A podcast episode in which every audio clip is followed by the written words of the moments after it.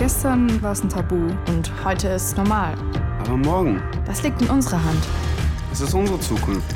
Und die geht nicht ohne uns. Nur noch kurz die Welt retten. Und wer rettet mich? Wir können ja doch nichts ändern. Wenn mir etwas nicht gefällt, dann sag ich's. Meine Meinung zählt. Deine auch. So, ich begrüße schon mal alle Teilnehmerinnen und Teilnehmer beim heutigen Tuesday Talk mit Julia Ebner. Ich denke, dass der YouTube-Stream jetzt auch laufen wird, sodass wir loslegen können. Ich freue mich, dass heute wieder so viele Leute dabei sind, auch auf YouTube. Und eingangs will ich ein paar Worte sagen, bevor ich gleich äh, die heutige Gesprächspartnerin vorstelle. Heute ist der 2. Juni 2020.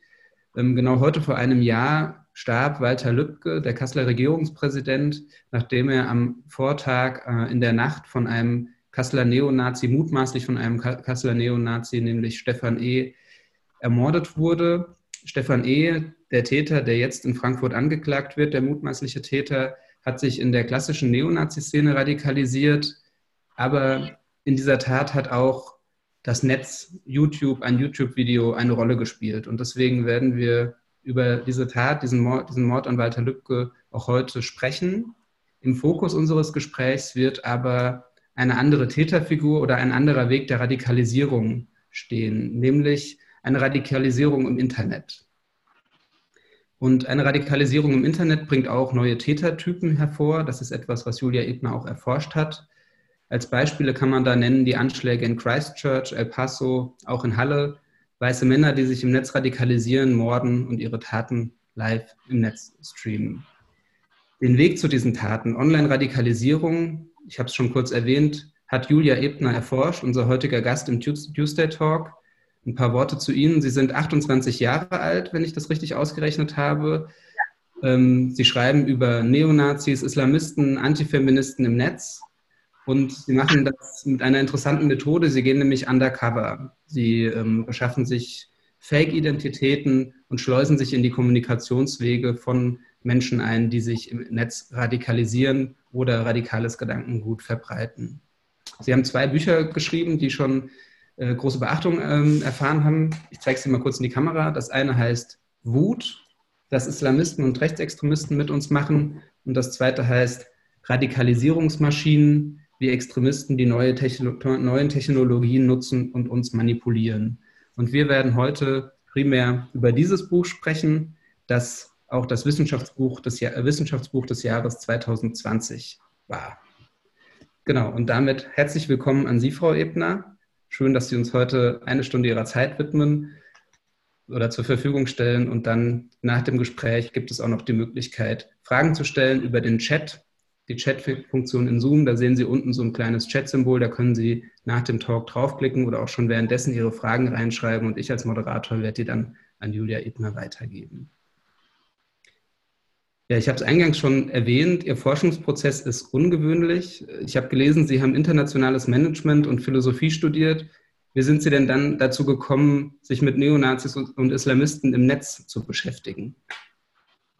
Ja, das ist eine gute Frage. Ähm, zuerst Hallo mal allerseits. Ähm, ich habe, also ehrlich gesagt, habe ich nie vorgehabt, mich mit dem Thema zu beschäftigen. Es war eher über Umwege, dass ich dazugekommen bin. Ich habe zuerst ähm, in China zum Thema internationale Beziehungen ähm, studiert und habe mich auch auf chinesische Sicherheitspolitik fokussiert und bin dann aber zurück nach England und das war auch zu dem Zeitpunkt, als der IS gerade ähm, so wahrscheinlich am Höhepunkt ähm, seiner Macht war und, und gerade sehr viele, der, sehr viele Europäer auch ähm, nach Syrien und in den Irak gegangen sind, um dort zu kämpfen. Und ich habe dann einen Kurs belegt zum Thema politischer Islam und Geschichte des Terrorismus oder Geschichte des Dschihadismus und habe mich dann vor allem auf weibliche, ähm, also Selbstmordattentäterinnen spezialisiert in meiner Masterarbeit.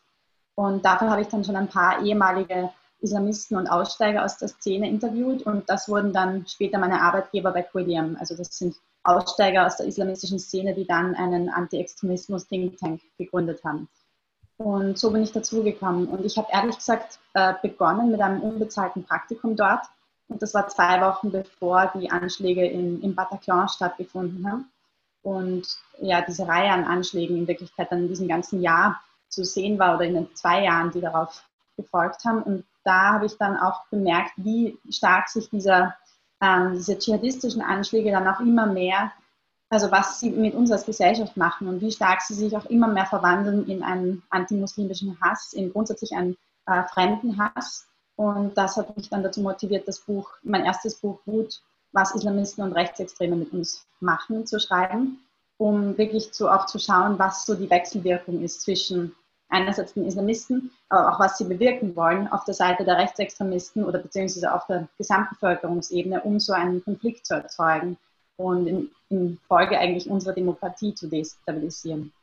Ja, also das war so ein bisschen der Weg dahin und dann habe ich mich immer mehr weiter auch auf andere extremistische Subkulturen, vor allem auch im Netz spezialisiert, also zum Beispiel auch auf frauenfeindliche Subkulturen, auf Verschwörungstheoretiker, natürlich jetzt auch hochaktuell mit dem mit Coronavirus. Gerade hier auch sehen wir ein ganzes, sehr oft Koalitionen von Verschwörungstheoretikern, Rechtsextremisten, teilweise ähm, Impfgegnern und teilweise einfach besorgten Bürgern, aber die, die sich hier zusammenschließen und zum Beispiel bei den Anti-Lockdown-Protesten dabei waren. Sie haben jetzt schon die, das Themenspektrum umrissen, was Sie behandeln, was Sie untersuchen, erforschen.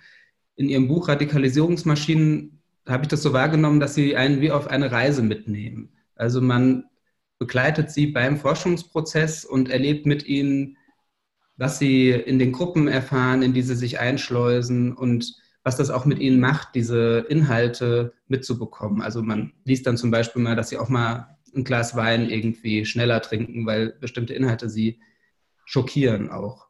Was sind es denn für Gruppen, die Sie da im Netz erforscht haben? Ja, das Ziel vom zweiten Buch war es, wirklich noch näher an die Menschen selbst heranzukommen und auch zu, besser zu verstehen, was Mitglieder von extremistischen Gruppen im ganzen ideologischen Spektrum antreibt und was sie motiviert, dort in diesen Gruppen zu bleiben. Und deswegen habe ich mir auch ähm, Undercover-Identitäten zurechtgelegt und habe also ein paar Monate damit verbracht, mir einfach unterschiedliche Identitäten im Netz aufzubauen. Äh, das, was mich besonders schockiert hat in diesen unterschiedlichsten Gruppen, war, wie stark es eigentlich um den Sozialisierungsprozess geht oder um wie gut auch Extremisten darin sind, wirklich eigene Gruppenidentitäten aufzubauen, die sehr anziehend wirken können, für, ähm, vor allem auch für junge Menschen, die nach einer gewissen Art der Zugehörigkeit suchen oder nach einem Sinn suchen und hier genau das vermittelt bekommen. Und das ist gerade auch jetzt natürlich, wo Einsamkeit noch mal mehr in die Höhe gegangen ist und, und auch Ängste jetzt mit dem Coronavirus verbunden, ähm, leider auch weiter verbreitet sind und ich denke auch in den nächsten Jahren noch da sein werden, auch mit der Wirtschaftskrise, die wir wahrscheinlich vor uns haben, ähm, ist natürlich ein Thema, das auch nicht verschwinden wird. Aber das ist mir besonders stark in diesen unterschiedlichen Kanälen aufgefallen, dass es gar nicht so sehr um die Indoktrinierung ging am Anfang, sondern vielmehr um diese wirklich sozialen Prozesse, um dieses ähm, Schaffen einer eigenen Subkultur, Schaffen einer, einer Gegenkultur, die mit eigenem Vokabular, mit eigenen ähm, ja, Popkulturreferenzen oder eigenen Insiderwitzen arbeitet. Genau, wie dieser Sozialisierungsprozess aussieht, darauf werden wir später auch nochmal ausführlicher zu sprechen kommen. Ich würde gerne noch eine Frage zu diesen Undercover-Identitäten stellen, weil das wirklich beeindruckend ist, wo sie überall dabei sind, in, also oder waren im Verlauf ihres Forschungsprozesses. Wie sind Sie dabei vorgegangen? War das so ein stufenweiser Prozess, dass man sich eine Identität zulegt und dann erstmal vorsichtig anfragt oder geht man dann gleich mit radikalen Inhalten rein, um die Leute zu beeindrucken, dass man schnell in den Inner Circle kommt? Also wie sind, wie sind Sie da vorgegangen? Ich habe gemerkt, dass es eigentlich oft ähm, sogar sinnvoller ist, eher so naiver Neukömmling zu sein und auch wirklich ähm, nicht sofort mit radikalen Elementen hineinzugehen, sondern eher nicht so viele Fragen zu stellen, nicht so radikal zu wirken, eher so wie jemand, den sie gerne rekrutieren wollen. Ähm, und das habe ich ehrlich gesagt in all diesen Kanälen, ähm, egal ob das jetzt bei den IS-Hackern war, bei der IS-Hackergruppe, bei der IS- ähm, oder Dschihadisten-Brautgruppe, bei der ich dabei war, oder bei den ähm, weiblichen Frauenfeindinnen, die es auch gibt, was auch ziemlich verrückt war, oder bei den Neonazis, das habe ich überall so ähm, so angewandt und habe mir über teilweise schon über Monate hinweg ähm, natürlich glaubwürdige Accounts aufgebaut, wo schon klar hervorkam, okay, wenn das jetzt ein rechtsextremer Account war, vielleicht habe ich Angst vor ähm, einer kulturellen, einem kulturellen Wandel in Europa oder habe schon natürlich so leichte Ängste hier mit reingebracht, die, die meine Geschichte glaubwürdig machen. Also ich habe mir überlegt, was ist, jedes Mal überlegt eigentlich, was ist die Vergangenheit, die Gegenwart und die Zukunft der Person, die ich verkörpern will. Und hatte aber zu dem Zeitpunkt noch nicht vor, wirklich auch offline undercover zu gehen. Also das war dann der nächste Schritt, wo ich gemerkt habe, ich stoße online auch auf teilweise auf Barrieren oder stoße auf jeden Fall auf Limits, die ich gerne überschreiten würde oder wo ich gerne auch mich mit den Menschen tatsächlich ähm, äh, in, in der Realwelt unterhalten würde. Und deswegen bin ich dann auch offline undercover zu einigen der, der Events und Veranstaltungen gegangen. Können Sie da ein Beispiel nennen? Wo sind Sie da hingegangen? Oder mit wem haben also, Sie sich getroffen? Also zum Beispiel bei der identitären Bewegung war ich zuerst schon ähm, wochenlang in den Online-Kanälen unterwegs und dann habe ich tatsächlich eine Möglichkeit äh, gesehen, hier mich rekrutieren zu lassen von dem englischen Ableger der identitären Bewegung, wo die deutschen und österreichischen Identitären sehr stark mitgeholfen haben beim Aufbau. Und ich habe mir gedacht, als Österreicherin, die in London lebt, ähm, kann das sehr gut funktionieren oder sehen Sie mich wahrscheinlich als, ja, als gewinnbringend in gewisser Weise. Und habe mich dann beworben und bin dann zu den ersten Strategietreffen und zu den ersten Treffen von diesem neu gegründeten Ableger gegangen. Und mein Ziel war es schon auch so ein bisschen ähm, vorherzusehen, was so ihre nächsten Schritte sind, beziehungsweise was sie planen für den englischsprachigen Raum, weil sie eigentlich Großbritannien, äh, oder ich vermutet habe zu dem Zeitpunkt, und das war auch so, Großbritannien so als Sprungbrett in die englischsprachige Welt ähm, gesehen haben. Und mich auch interessiert hat, wie sie ihre Strategien anpassen an unterschiedliche geografische Räume. Und dann bin ich auch zu einem Neonazi-Festival, zu dem wahrscheinlich größten in Europa, auf jeden Fall in Deutschland, zu dem Rechtsrock-Festival in Ostritz, äh, Schild und Schwert, gegangen. Und das war natürlich eine ganz andere Szene. Äh, sehr viele der, der Teilnehmer, die ich dort kennengelernt habe, hatten auch durchaus eine kriminelle Vergangenheit oder wir wurden auch alle von der Polizei durchgecheckt. Und das war auf jeden Fall ja nochmal anders als die identitäre Bewegung, die zumindest sehr stark auch auf ihr Markenmanagement äh, schaut, die immer versucht, genau an dieser Grenze von was gerade noch gesellschaftlich akzeptabel ist, zu kratzen und, und hier bewusst so immer nur ganz wenig diese Grenzen zu überschreiten. Ähm, und andererseits die ganz offenen, offen rassistischen, offen antisemitischen Neonazis, die mir beim, beim Festival in Ostritz begegnet sind. Aber bei beiden äh, hat zum Beispiel das Thema ja, Gegenkultur und, und auch das Thema Sozialisierung eine riesige Rolle gespielt und auch das Internet, sowohl sogar bei den Neonazis, bei den traditionellen Neonazis, wo mir das zuerst nicht so bewusst war, wo ich dachte, das ist so, ähm, das sind einfach, ja, ist so wie, wie wir es von früher auch kennen, die kennen sich alle von, ähm, die kennen sich alle, äh, also offline, aber es hat teilweise bei einigen der Mitgliedern ähm, die Teilnahme wurde überhaupt erst motiviert durch die Tatsache, dass sie sich irgendwelche YouTube-Videos zum Beispiel angeschaut haben, auch sehr oft Kampfsport-Videos oder äh, Rechtsrock-Videos, die sie dann in diese Szene hineinbringen. Also Musik und teilweise auch diese Nipster-Mode, äh, die sie als cool empfunden oder als grenzüberschreitend und, und eben diese, die MMA, Mixed Martial Arts, äh, Kampfsportarten, wo es sehr viele Videos gibt und man natürlich dann auch immer weiter die Ideologien vermittelt bekommt, wenn man da mal reinrutscht. Und dann bin ich auch auf ein ähm, naja, Date gegangen mit einem äh, Rechtsextremisten, mit einem, der auf einer Neonazi-Dating-Seite angemeldet war, weil mich interessiert hat, wie das, also was für Menschen sich dort herumtreiben und auch ähm, wie sie überhaupt auf diese Seite stoßen zum Beispiel oder was sie motiviert, hier wirklich nur noch ein, eine Dating-Seite für Weiße zu verwenden. Also das, ja, das waren so die, ja, ich habe nichts ausgelassen. Ja, das waren so die, die Offline-Erfahrungen. Ja, das, was Sie jetzt ja beschrieben haben, das sind alles organisierte rechtsradikale Gruppierungen und rechtsradikale Leute, Personen. Sie haben vorhin diesen Sozialisierungsaspekt angesprochen. Eine These in Ihrem Buch ist ja, dass dieser klassische Sozialisierungsprozess, wie, wie man sozusagen radikal wird, nicht mehr so arg offline stattfindet, sondern immer mehr ersetzt wird durch eine Online-Radikalisierung. Und mhm. wie muss ich mir das vorstellen? Also wie wird jemand im Internet radikalisiert, der erstmal naiv, wie Sie vielleicht in Ihren äh, Fake-Accounts ins Netz gehen und dann in irgendwas reingezogen wird? Also ich würde sagen, es gibt unterschiedliche Wege, aber zwei wahrscheinlich am weitesten verbreiteten sind entweder über sehr stark über die Schiene von Humor und Gamifizierung, also wo sehr oft sehr junge, sehr oft computerspielaffine Mitglieder ähm, rekrutiert werden, unter dem Motto eigentlich nur mitmachen, um Spaß zu haben. Und das Ganze sieht aus wie ein, eigentlich wie ein Videospiel. Und man kommt dann zum Beispiel in eine, in eine Neonazi-Trollarmee und ähm, werden Anweisungen erteilt. Man kann die Ränge hinaufrücken, wenn man besonders erfolgreich ist im, im Ausführen dieser. Ähm, ich würde kurz anhaken, einhaken, ähm, nur weil das, ich das auch erst über Ihr Buch gelesen habe, weil ich auch nicht so netzaffin bin. Trollarmee, vielleicht können Sie das kurz erklären. Ja.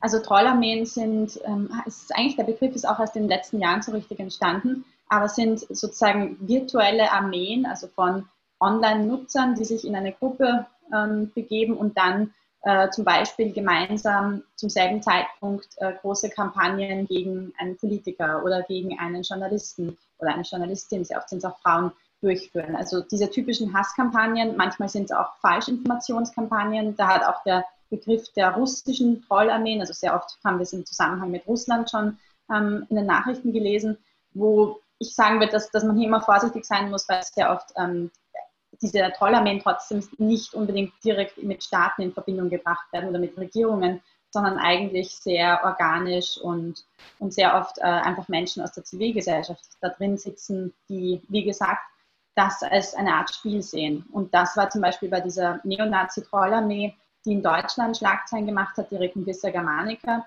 die vor der letzten Bundestagswahl sehr aktiv war, die insgesamt 10.000 Mitglieder zum, zu einem äh, Zeitpunkt hatte die hat das genauso gemacht über diese ganz strikten, fast militärartigen Rang, Rangstrukturen, wo ähm, sehr, sehr junge Mitglieder dabei waren, ähm, teilweise auch Minderjährige, die das auch, also die da hineingeschrieben haben, dass sie also ihr Alter zum Beispiel preisgegeben haben und die dann eben diese, diese Befehle durchgeführt haben und zum Beispiel vor der Wahl hier auch wirklich Kampagnen gegen politische Gegner gestartet haben ähm, oder auch Kampagnen, die zugunsten der AfD zum Beispiel irgendwelche Hashtags ähm, oder irgendwelche Themen hinaus katapultiert haben auf Twitter oder auf andere soziale Medien. Und diese Trollarmeen gibt es natürlich nicht nur in Deutschland, sondern in ganz Europa äh, und auch in den USA. Und jetzt werden wir auch, also wir untersuchen zum Beispiel gerade beim Institut für strategischen Dialog, vor allem meine Kollegen, auch die, ähm, die Wahl in den USA sehr genau und erwarten uns auch hier, dass die Alt-Right die US Alt-Right, von der eigentlich sehr viele dieser, dieser ursprünglichen Trollarmeen ausgegangen sind, auch hier wieder sehr aktiv sein werden.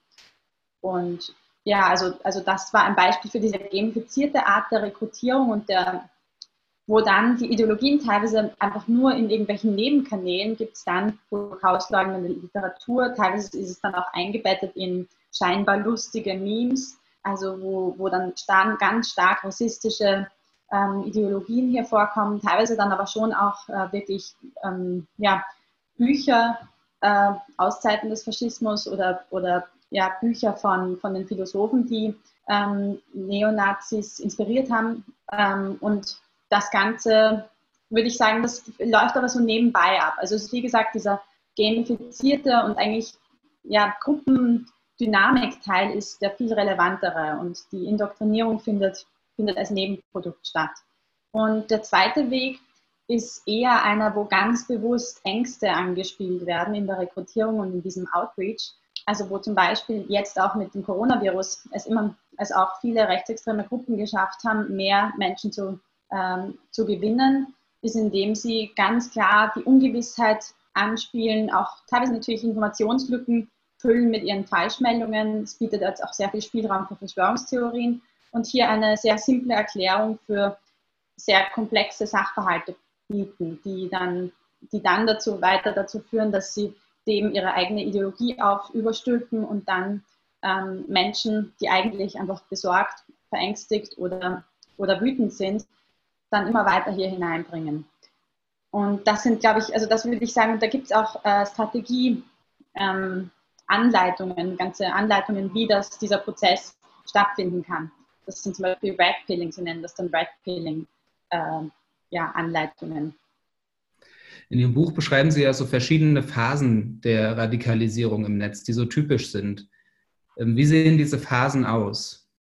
Ja, genau. Also ich habe das Buch eigentlich auch so gegliedert, dass, dass ich so eingetaucht bin in die unterschiedlichen Phasen. die erste Phase ist natürlich Rekrutierung, ähm, wo die unterschiedlichsten Gruppen ganz unterschiedliche, mit unterschiedlichen Mitteln arbeiten. Wie gesagt, es gibt ja auch unterschiedliche Wege, überhaupt an, an potenzielle Mitglieder heranzukommen, aber dann auch zum Beispiel zu entscheiden, wen nimmt man auf in die Gruppe. Das ist bei manchen ähm, ein sehr lockerer Prozess und bei anderen doch sehr hochselektiv, weil sie auch diese Exklusivität oder diese Idee einer sehr exklusiven Gruppe ähm, schaffen wollen, zum Beispiel die identitäre Bewegung, die ähm, der ihr Image sehr wichtig ist, die hier zwei Interviews machen und die Menschen auch persönlich dann beim Bier nochmal interviewen. Und ähm, die haben auf jeden Fall eher striktere Aufnahmeprozesse und versuchen auch zum Beispiel eben zu verhindern, dass Journalistinnen, Journalisten oder Entschuldigung, da ist gerade ein sehr lautes Motorrad vorbeigefahren, ähm, dass, dass, ja, dass jemand undercover in die Gruppe geht, das versuchen zu verhindern.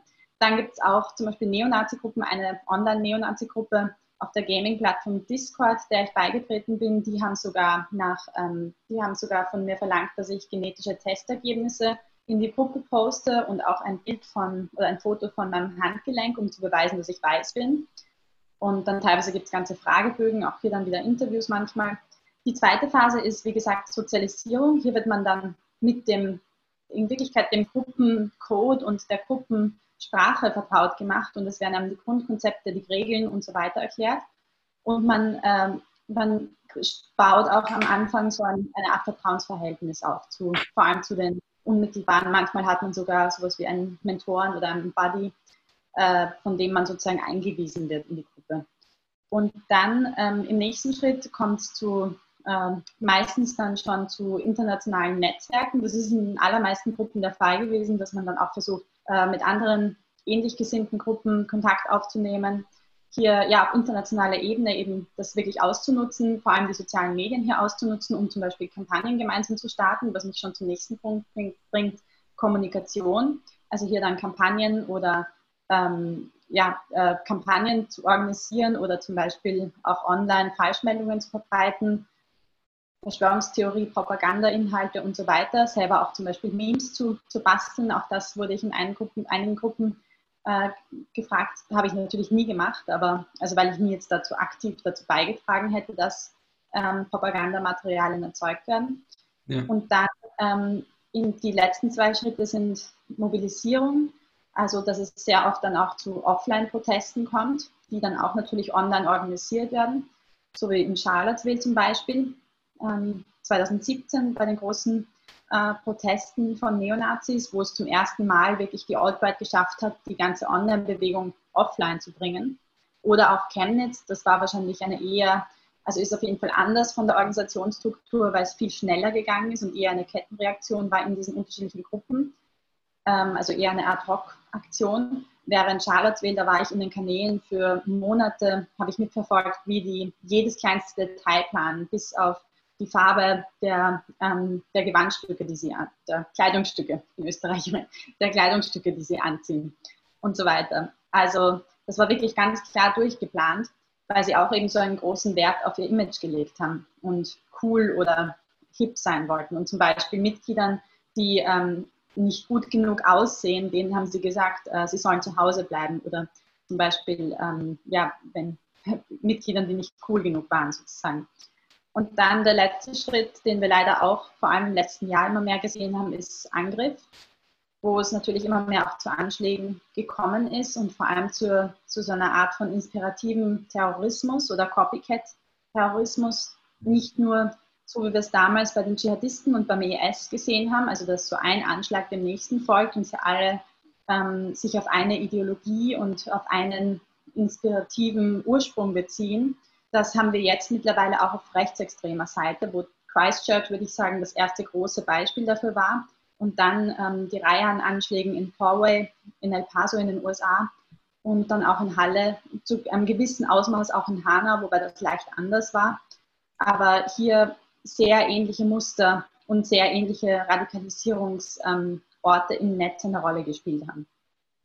Was sind das für Orte, die da eine Rolle gespielt haben? Also was sind das für Plattformen? Das waren, also bei, bei diesen Anschlägen waren es vor allem 8chan. Mittlerweile wurde das ersetzt durch 8kun ähm, und ist nicht mehr im Surface Web zu finden. aber es waren auch äh, 4chan und Reddit teilweise, beziehungsweise ja sehr oft auch rechtsextreme Foren, aber diese 8chan-Community, die war auf jeden Fall ähm, Ausschlag, also die war auf jeden Fall maßgebend beteiligt an der Radikalisierung von zumindest den ersten paar Anschlägen, die wir 2019 gesehen haben. Und man hat auch gemerkt, auch im Video zum Beispiel vom Halle-Attentäter oder auch vom Christchurch-Attentäter und in den Posts von den Attentätern in den USA, dass sie alle sehr ähnliches Vokabular verwendet haben, also das gleiche Vokabular, das aus dieser Subkultur kommt. Und äh, der Halle-Attentäter hat ja zum Beispiel auch auf Englisch gesprochen, der Hanau-Attentäter ja auch, aber was auch ähm, zeigt, dass, dass er sich an, diese, an, ja, an dieses Publikum auch gerichtet hat und hat eben auch diese, sie nennen das Shitposting-Sprache ähm, quasi verwendet. Und um eigentlich fast diese Grenzen zwischen was ist Spaß und Trolling und was ist Terrorismus verschwimmen zu lassen.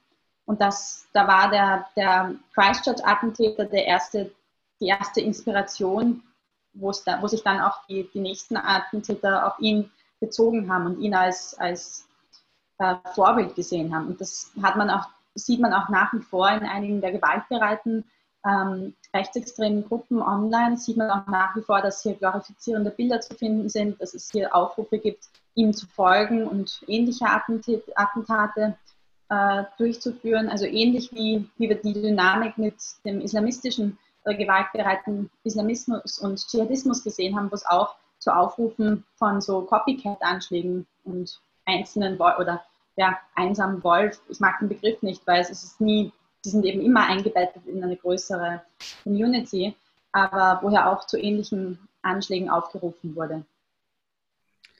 Diese Plattformen, wo Sie, die Sie jetzt beschrieben haben, wo diese Radikalisierung abläuft, die Taten wurden da ja auch live gestreamt. Was sind das für Plattformen? Sind es dann rechtsextreme oder Neonazi-Plattformen oder sind es Plattformen, die diese Inhalte aus anderen Gründen online lassen? Warum werden die nicht gelöscht?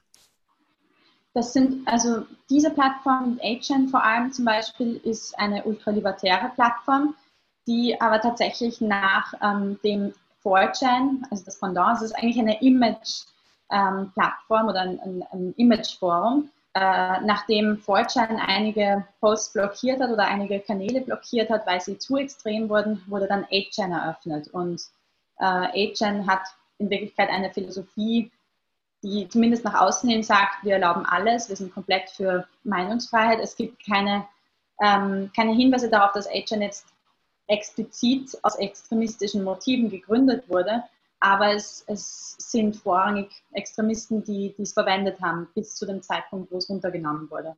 Und auch jetzt 8kun, der Satz für 8chan, wird auch ähm, ausschließlich von äh, extremistisch geneigten Menschen ver verwendet. Und was auch, also man sieht auch, wenn man die, wir haben auch vom Institut für strategischen Dialog zum Beispiel die einige Boards auf 8chan analysiert und man sieht ja auch zum Beispiel, dass ich glaube 50 Prozent ähm, der Erwähnungen von Juden oder, oder Begriffen, die mit dem Judentum zu tun haben, waren im hochantisemitischen Kontext. Und hier sieht man auch das Level an Hass, ähm, auf dem wir uns auf diesen Plattformen befinden. Also äh, ja, und andere Plattformen sind aber durchaus mit auch wirklich extremistischen Motiven gegründet worden. Also zum Beispiel gibt dann auch natürlich Forumdiskussionen auf dem Daily Stormer, äh, in, der von einem US-Neonazi gegründet wurde, von Andrew Anglin. Und dann gibt es auch ähm, Plattformen, die wieder unter dem Deckmantel der Meinungsfreiheit gegründet wurden, aber tatsächlich eigentlich nur Extremisten hosten, zum Beispiel Gap, das so ein bisschen das Pendant für die Alt-Right und die neue Rechte zu Twitter geworden ist. Und ja, und einige andere Plattformen auch. Wir haben beim Institut für strategischen Dialog vor drei, vor einigen Monaten, ich glaube im Februar, einen Bericht rausgebracht, wo wir uns diese ganzen alternativen Plattformen angeschaut haben und auch geclustert haben, je nachdem, welchen Zweck sie erfüllen und wie, ähm, ja, wie die Motivation der Plattform ist zum Gründungszeitpunkt und auch wie sie jetzt aussieht oder wie viel Extremismus darauf zu finden ist. Sie haben eben schon mal diese Gamifizierung von Terror angesprochen und die Sprache der Attentäter jetzt von Christchurch, Church, El Paso und Halle. Ähm, es gibt ja, das habe ich auch in Ihrem Buch gelernt, wie so eine Art äh, Wettbewerb zwischen den Tätern, möglichst viele Menschen zu erschießen. Also es wird sozusagen äh, gesagt, ähm, es ist wie eine Art Wettbewerb sozusagen. Haben Sie den Eindruck, dass bei den Leuten dann auch der Bezug zur Realität verloren wird, bei den Leuten, die dann on online applaudieren, wird nicht mehr gefühlt, mit, mitgefühlt, dass das reale Menschen sind? Geht die Gamifizierung so weit oder ist das allen bewusst und ähm, der Hass sitzt einfach so tief und der Rassismus? Nein, also bei denen, die online applaudieren, weil es ja immer eine Community gibt, die dem zuspricht. Ja, das ist ein guter Punkt. Das sind absolut einige dabei, die, die genau wissen, was passiert und die, also die wissen, dass es jetzt sich um einen tatsächlichen Gewaltakt handelt und trotzdem applaudieren. Aber es gab auch bei den, bei den unterschiedlichen Anschlägen gab es ähm, Reaktionen im ersten Moment, wo man gesehen hat, dass diese Menschen gerade nicht unterscheiden können, ob das jetzt ein Spiel ist oder ob das tatsächlich passiert oder ob das nur online und virtuell ist oder ob es in der Realität passiert. Also wo diese Grenzen schon so, so stark verschwommen sind, dass es ja fast keinen Unterschied mehr gemacht hat. Und zum Beispiel nach dem Christchurch-Attentat war der erste Post von einem Nutzer unter dem live gestreamten Video, ist das ein LARP? Ist das ein Live-Action-Rollenspiel? Äh, Und ähm, ein zweiter hat auch dann geschrieben, bei, bei dem nächsten Anschlag, ähm, get the high score, bekommen den, den, höher, den höchsten, die höchste Punkteanzahl in diesem quasi Videospiel. Und diese Videospielreferenzen gibt es ähm, ja, ständig. Auch, es wurden dann teilweise auch diese Videos, die wirklich schrecklich zum Ansehen sind, also wo man sieht, wie äh, Muslime in diesen zwei Moscheen in, in Christchurch ermordet werden, erschossen werden. Die wurden dann verwandelt in videospielartige Versionen, wo man dann zum Beispiel ein, jedes Mal, wenn man ähm, einen Muslim, äh, ein, ein, ein Muslim umgebracht wurde, jedes Mal Punkte sieht, die, die hier vergeben werden. Und auch beim Halle-Attentäter hat man in dem sogenannten Manifest gesehen, dass, es, dass er auch so eine Art schon fast Punktevergabe für sich selbst erstellt hat. Also dass er auch das Ganze als Spiel gesehen hat oder zumindest an dieses Publikum äh, ja, transportieren wollte. Was ich beeindruckend fand in Ihrem Buch war, dass jeweils die Online- und die Offline-Welt nicht abgeschlossen sind in sich. Also es gibt sowohl Auswirkungen ganz stark von der Offline-Welt auf die Online-Welt, aber auch von der Online-Welt auf die Offline-Welt. Also Sie haben es beschrieben, es gibt dann Kampagnen, die gefahren werden, die ein Meinungsbild beeinflussen, also Kampagnen, die online gefahren werden. Es gibt Radikalisierungsprozesse, die dann zu Morden führen. Mhm. Sie beschreiben aber auch eine Art von Online-Terror. Vielleicht wollen Sie das nochmal beschreiben, wie das konkret aussieht. Ja, also Online-Terror kann natürlich in unterschiedlichen Formen stattfinden. Ich denke, dass Hasskampagnen, Doxing schon so auf jeden Fall ein, als eigentlich eine Art von Terror, nämlich Angstmache und Einschüchterungsstrategie gesehen werden können. Vielleicht können Sie ähm, kurz wieder erklären, was Doxing ist. Also Doxing ist das Preisgeben von persönlichen Details, zum Beispiel die Adresse oder, oder Telefonnummer einer Person ähm, gerade bei der Adresse kann es natürlich große Angst auslösen, weil man sich jederzeit auch einen Hausbesuch dann erwartet. Ähm, und dann, und teilweise werden aber auch Bankdetails zum Beispiel preisgegeben oder andere persönliche Informationen, manchmal sogar von Familienmitgliedern, von den Kindern, die Schule und so weiter. Also es ist eine Art der Bedrohung, die natürlich rein online stattfindet, durch das Preisgeben von Daten in Wirklichkeit die aber sehr, sehr einschüchternd und, und angsteinflößend sein kann. Und wo wir in Deutschland hatten wir den, den Fall ähm, Anfang 2019 oder eigentlich Ende 2018, wo ja ähm, diese Adventkalenderaktion äh, dazu geführt hat, dass hunderte Politiker und, und politische Aktivisten und auch ähm, ja, und in Wirklichkeit auch, auch bekannte Figuren wie zum Beispiel Jan Böhmermann plötzlich ihre ganzen äh, persönlichen Details im Netz gefunden haben. Und das war, wurde teilweise als Hacking bezeichnet, das war aber ein sehr Low-Skill-Hacking. Also es wurden teilweise wurden zum Beispiel ähm, die wurden zum Beispiel Nachrichten auf Facebook oder auch auf Twitter äh, von, von Politikern zum Beispiel, an die ist der, der Täter herangekommen, indem er zum Beispiel einfach die Zwei-Faktor-Authentifizierung ausgeschaltet hat und Twitter angerufen hat. Also es waren in den meisten Fällen eher ein Zusammen, ähm, in Wirklichkeit Zusammensuchen von Daten, die schon irgendwo verfügbar waren im Netz. Und das, so gehen Doxer sehr oft vor, also dass sie einfach mit in Wirklichkeit Open Source Intelligence hier äh, die Daten aus dem ganzen Netz zusammensuchen und versuchen, das gegen eine Person oder in diesem Fall gegen hunderte Personen als Druckmittel zu verwenden oder als eine Art, der, als eine Art des Terrors in Wirklichkeit.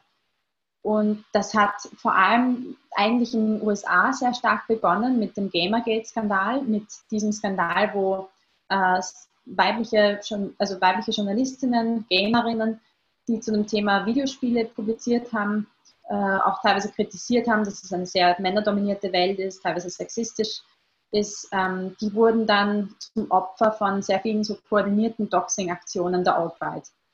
Äh, und das wurde dann immer mehr auch kopiert und mittlerweile findet es eben auch, äh, ist es viel häufiger auch äh, dazu gekommen in Europa, dass eben auch Journalisten, Journalistinnen, Politiker und so weiter äh, so Opfer von, von solchen Doxing-Kampagnen geworden sind.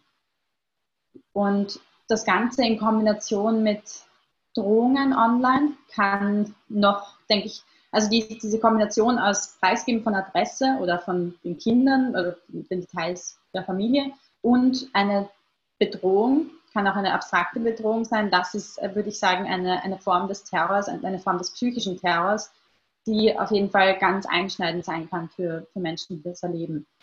Und ich habe ja auch für das Buch einige Journalisten, also auch eine, eine Journalistin hier äh, in Großbritannien, auch einige in Deutschland dafür interviewt und bin auch selber, habe es auch selber miterlebt, hatte auch selber einige solche Kampagnen gegen mich. Zum, Beispiel, zum Glück bin ich nie gedoxt worden, weil ich sehr gut auf meine Daten, ähm, die im Netz verfügbar sind, geschaut habe. Aber ja, aber es ist auf jeden Fall eine Form des, des Online-Terrors, eine neue Form des Online-Terrors. Eine andere Form des Online-Terrors, die ich auch im Buch genauer beschreibe, ähm, ist natürlich Hacking, wo ich zum Beispiel auch in einer IS-Hacking-Gruppe war, die ähm, sozusagen die 100 Mitglieder hatte, die sozusagen ihren Schülern ähm, beigebracht hat, wie man leichte Hacking oder leichte Hacks durchführt, zum Beispiel die Website von, ähm, von Schulen hackt und die mit Propaganda ersetzt. Also hier wurden auch äh, hunderte Schulen in den USA zum Beispiel gehackt und mit Propaganda vom IS ersetzt. Und das ist natürlich, kann auch einen großen psychischen Terror auslösen bei den Familien, die dann vielleicht ihre Kinder nicht mehr in die Schule schicken wollen, wo die gerade vom IS gehackt wurde und äh, kann aber auch, wenn es so weitergeht und wenn sie schaffen, doch noch mehr Wissen, äh, mehr Wissen aufzubauen, Hacking-Gruppen, kann es natürlich auch dazu führen, dass wirklich kritische Infrastruktur gehackt wird, dass zum Beispiel ähm, auch ganze Kraftwerke lahmgelegt werden, gehackt werden, dass selbstfahrende Autos gehackt werden. Also es kann natürlich auch viel gefährlichere Szenarien geben. Aber zum Glück ist es im Moment zumindest von dem ich auch das Buch, ich habe auch einige Hacking-Experten interviewt ähm, und auch einige Hacker interviewt. Auch, es gibt natürlich auch gute Hacker oder Hacker, die, die versuchen einfach die Lücken zu finden, Sicherheitslücken zu finden und nicht nur Black, Hack, äh, Black Hat Hacker sind, sondern White Hack, äh, Hat Hacker, so ein Zungenbrecher, White Hacker, ähm, die das eben wie gesagt eher machen, um uns alle davor zu schützen. Aber die haben auch gesagt, im Moment ist es zum Glück so, dass die äh, feministische Gruppen, egal ob wir jetzt auf die Neonazi-Seite oder auf die Dschihadisten-Seite schauen, dass sie noch sehr ähm, wenig Skills haben, die ihnen jetzt erlauben würden, wirklich äh, großen Schaden, also wirklich auch Leben zu gefährden, einen großen Schaden anzurichten. Aber wie gesagt, die psychologische Komponente ist natürlich trotzdem gegeben. Sie haben ja in Ihrem ersten Buch Wut beschrieben, was äh, Islamisten und Neonazis verbindet. Vielleicht können wir da auch in der Diskussion nochmal näher drauf eingehen. Was verbindet die beiden Gruppen denn in der Online-Welt? Also gibt es ähnliche Radikalisierungswege, gibt es auch ähnliche Inhalte, die geteilt werden? Ja, also zum einen verbindet mich Verschwörungstheorien äh, sehr oft auch ein, ein Eingangstor im Extremismus, sowohl im Rechtsextremismus als auch in den Dschihadismus. Auf beiden Seiten gibt es sehr oft antisemitische Verschwörungstheorien. Ähm, und es verbindet sie auch die, eine wirklich sehr ähm, fortschrittliche Art und Weise, mit den sozialen Medien umzugehen und zum Beispiel die Algorithmen auszutricksen, auch die Medien zu trollen. Also hier gibt es auch sehr viele, auch auf der dschihadistischen Seite und natürlich auf der rechtsextremistischen Seite, die versuchen, einfach die Medien zu, zu manipulieren, aber auch wirklich, äh, lächerlich zu machen und die ihre gesamte Freizeit dem widmen. Und zum Beispiel auch die Hacking-Gruppe, in der ich war, die IS-Seite, die hat auch zum Beispiel versucht, ein paar Journalisten zu trollen. es, also mir, ich, ich wusste es davor nicht, dass sie teilweise schon so Humor und Satire verwenden, auch auf islamistischer Seite. Das ist mir viel stärker natürlich bei den Rechtsextremisten aufgefallen, bei der neuen Rechten und, und der Alt-Right. Aber es gab es auf jeden Fall, es gab auch Elemente davon bei den, bei den Islamisten zu sehen. Und beide sehen auch als ihres, als ihren Machtraum in Wirklichkeit. Also die, die Dschihadisten Cyberkalifat sprechen und ein Cyber-Dschihad und die Rechtsextremisten, die ähm, jede Einschränkung des Internets, jede, jede Entfernung von Inhalten als komplette, äh, kompletten, ähm, in Wirklichkeit ja, Einbruch in ihre Rhetorium empfinden. Also es zeigt auch, was, für eine Wichtigkeit sie diesem, die, dem Netz und, und ihren Online-Kulturen zuschreiben. Auch beide eben bei diesem Sozialisierungsprozess online wirklich so nah an Mitglieder heranzukommen, dass sie sich rein online radikalisieren können und dass sie rein online so ein starkes Verhältnis und so eine starke Bindung zur Gruppe auf und eben eine ganze eigene, einen ganzen eigenen Wortschatz entwickeln. Es ist teilweise faszinierend, auch aus anderer Perspektive zum Beispiel zu untersuchen, was hier für neue Subkulturen entstehen, die, ähm, wo man davor vielleicht in kleine Subkulturen ähm, in unterschiedlichen Ländern äh, gemerkt hat, okay, hier entsteht ein komplett neuer Wortschatz, hier entstehen neue Arten der Kommunikation oder Humor. Äh, das ist teilweise faszinierend in Online-Räumen, wo international, wo man davor vielleicht von überall sich diesen Gruppen anschaut oder Humor und ihren Randideologien ähm, oder hier Gleichgesinnte finden, die, die ihre Randideologien auch vertreten. Jetzt waren Sie bei mir kurz weg. Ich hoffe, das war ein Problem mit meiner Internetverbindung. Jetzt sehe ich und höre ich Sie aber wieder perfekt. Ähm, okay, gut. Aber ich glaube, manchmal ist mein Netz hier schwach. Ähm, ich würde gerne, weil wir jetzt noch eine Viertelstunde haben, nochmal auf den Mord an Walter Lübcke zu sprechen kommen. Wir haben es ja eingangs schon gesagt ähm, und Sie haben es auch immer wieder betont, es gibt ganz viele Wechselwirkungen zwischen der Online- und der Offline-Welt. Und da gab's, haben wir es ja mit zwei mutmaßlichen Tätern zu tun, die ganz klassisch offline radikalisiert wurden, aber interessanterweise dann ein Video von Lübcke gedreht haben, nämlich äh, das bei der Bürgerversammlung 2015 in Lohfelden. Und dieses Video von Walter Lübcke ins Netz gestellt haben, woraufhin er zu einer Hassfigur wurde. Also zu einer Figur, die, zu einer Person, die von Neonazis und extremen Rechten auch anderen Rechten ähm, in Deutschland angefeindet wurde, hat ganz viel Morddrohungen bekommen. Das Video wurde x-fach geteilt und auch von Leuten ja. wie Erika Steinbach gepusht. Wie erklären Sie sich, dass dieses Video sich so schnell verbreitet hat? Und ähm, gibt es da auch so eine Art, Sie sagen ja, es sind Radikalisierungsmaschinen, so eine Eigendynamik im Netz, dass sich eben solche Inhalte besonders schnell verbreiten? Ja, ja, auf jeden Fall. Also es gibt zum Beispiel auch Studien, ähm, zum Beispiel Josef Freundburger hat eine Studie gemacht, äh, wo er analysiert hat, welche Emotionen sich am leichtesten verbreiten, zum Beispiel bei den Emotionen, äh, bei, diesen, bei den Reaktionen, bei den Emojis. Und da ist er darauf gestoßen, dass ähm, zum Beispiel Empörung das ist, was sich am schnellsten ausbreitet. Auch auf YouTube ähm, alles, was äh, irgendwie besonders tief in unsere Emotionen geht, also sei Wut, Hass, das ist das, was die Algorithmen am meisten ähm, fördern. Im Moment YouTube dass, dass sich das ändert, aber es ist weit weg davon, dass, dass wir eine Besserung einfach, also wie die, die Businesswelle in Wirklichkeit von diesen ganzen Plattformen funktionieren, ist natürlich, dass sie unsere Aufmerksamkeit oder ja, unsere Aufmerksamkeit maximieren wollen und die Zeit, die wir auf den Plattformen verbringen, maximieren wollen. Und das bedeutet, leider, dass das, was, was ist das, was die Algorithmen sehr oft Gewaltinhalte, sind sehr oft hasserfüllte Inhalte und sind in Wirklichkeit die Dinge, die uns schon immer fasziniert. Wir haben uns natürlich Gladiatorenkämpfe angeschaut oder ähm, auch äh, als Menschen öffentlich gehängt wurden.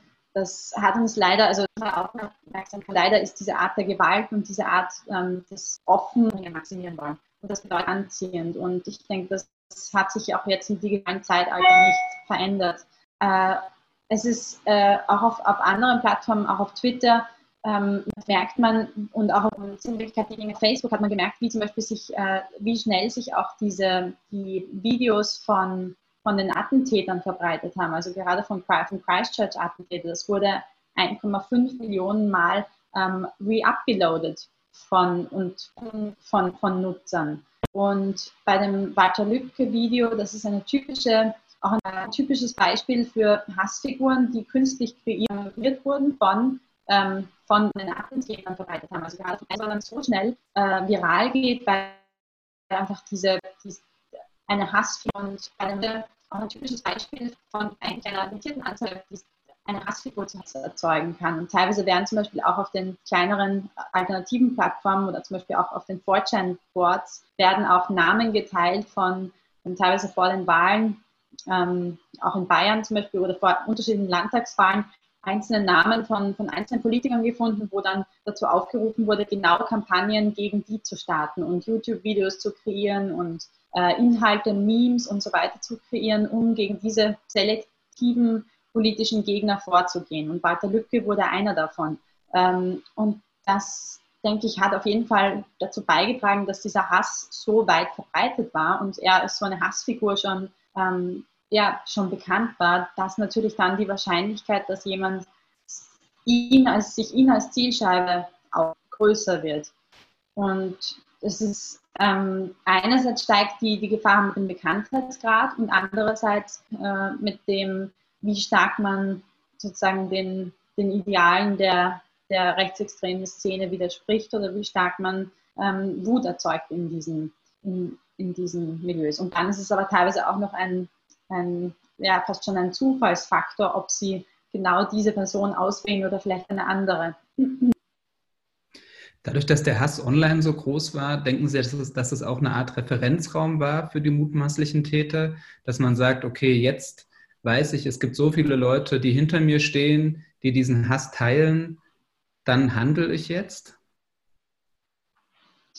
Es ist schwierig, das in genau diesem Fall natürlich jetzt ähm, also zu sagen. Ich denke, insgesamt sehen wir auf jeden Fall das Muster, dass, ähm, dass Menschen und Menschengruppen ausgewählt werden, wo die Attentäter davon ausgehen, dass sie den, ähm, den, die Unterstützung haben von einer gewissen Zielgruppe. Zum Beispiel eben auch bei dem Christchurch oder auch bei dem Attentäter ähm, in Poway. Der Christchurch hat Muslime ausgesucht als Zielscheibe. Der in Poway hat sich, ähm, hat sich Juden ausgesucht, hat eine Synagoge angegriffen hier sieht man, dass zwar die Zielscheiben unterschiedlich waren, aber sie beide wussten, dass sie ein, ein, eine Fangroup haben in diesen Online-Kanälen, die genau hinter dem stehen und genau auch diese Feindgruppe haben und sie dann glorifiziert werden. Und das war das Ziel auch von beiden und das haben sie auch, die, die Inhalte, also die Inhalte gelivestreamt, deswegen gab es dieses ganze, diese ganze mediale, äh, ja, dieses ganze mediale rundherum, wo sie versucht haben, wirklich ähm, an diese Zielgruppe und zu, zu, Helden gemacht zu werden. Und das, da ist es schwierig zu sagen, ob das bei Walter Lübcke auch der Fall war, auch weil es weniger groß inszeniert. Aber natürlich ist die Tatsache, dass, ähm, dass er eine Hassfigur war, also kann es kann es also eher einfach dazu kommen, dass, dass sich jemand genau ihn als sucht und andererseits natürlich ähm, ist eine gewisse Art der, der, eigenen, der Rechtfertigung vor sich selbst dann da, weil diese kognitive Dissonanz, die da entsteht, ähm, überwinden kann. Jetzt gab es bei YouTube ganz viele auch hämische Kommentare auf den Mord an Walter Lübcke. Auch ähm, das YouTube-Video war ja auch danach noch online, nachdem bekannt wurde, dass er mutmaßlich von äh, zwei Neonazis ermordet wurde. Haben Sie auch auf den anderen ähm, Boards was mitbekommen? Gab es da Reaktionen auf den Mord? Also auf 4chan, auf Gap, auf Discord?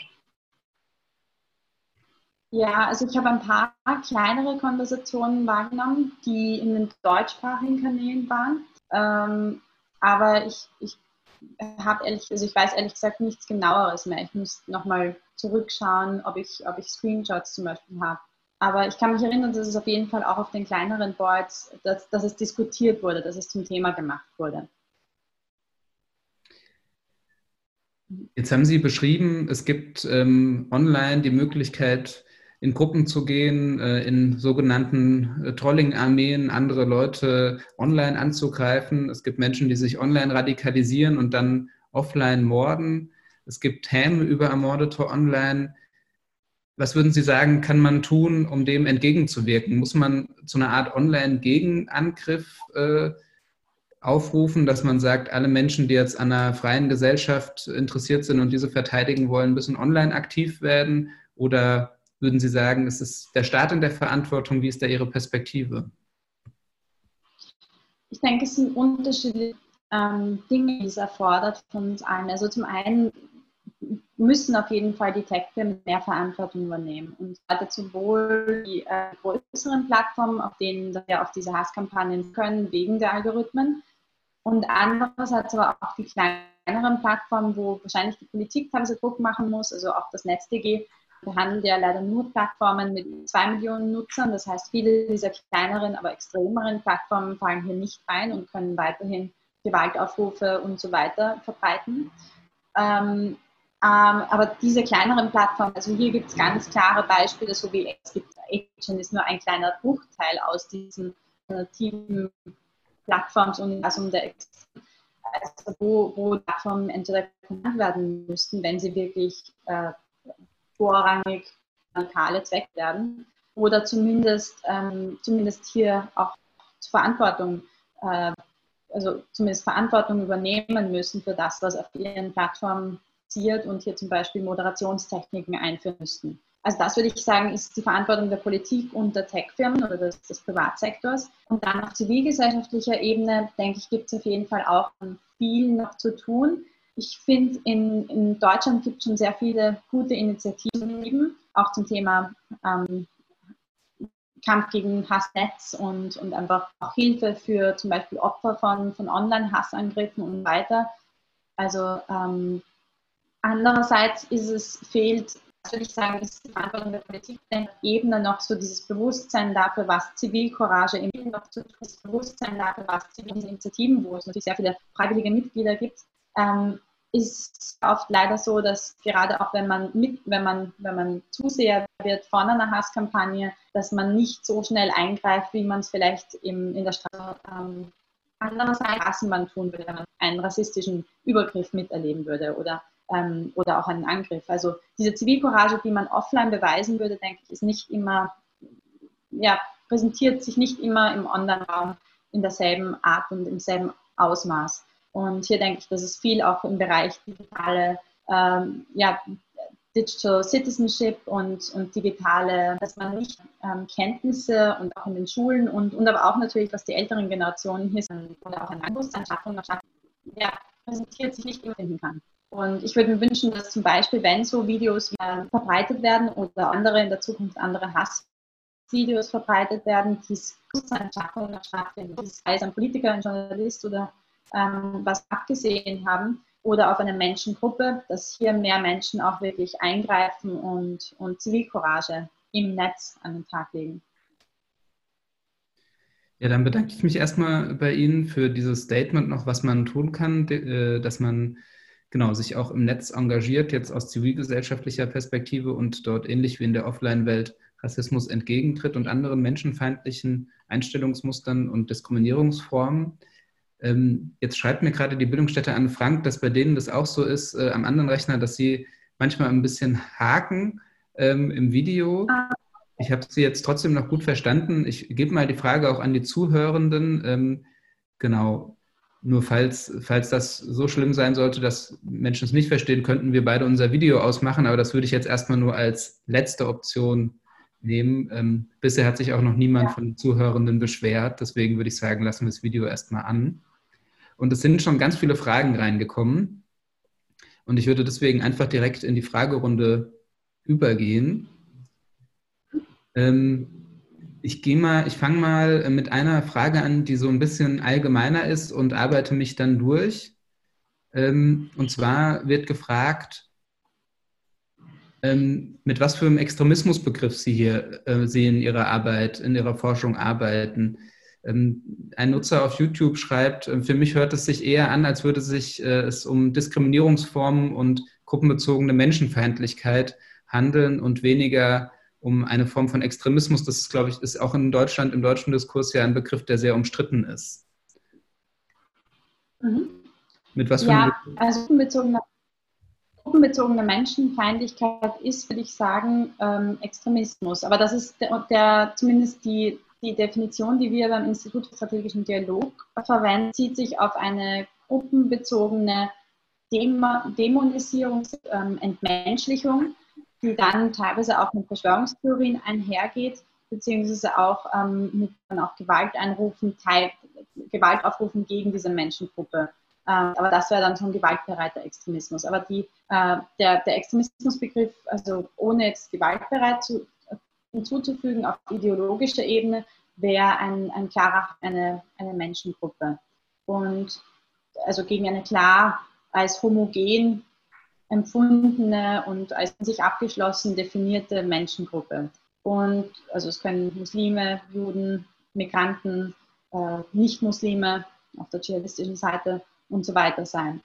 Und das, ich denke, wir versuchen einen ideologisch komplett agnostischen Begriff hier zu verwenden, aber ähm, ja, natürlich gibt es hier immer wieder auch andere äh, Definitionen und andere Meinungen. Und es gibt leider auf internationaler Ebene noch keinen Konsens, was eine Definition von Extremismus, es gibt nicht mal, nicht mal einen gemeinsamen Begriff für Terrorismus, einen universalen, einen universellen, aber das, äh, das ist der Begriff, mit dem wir arbeiten.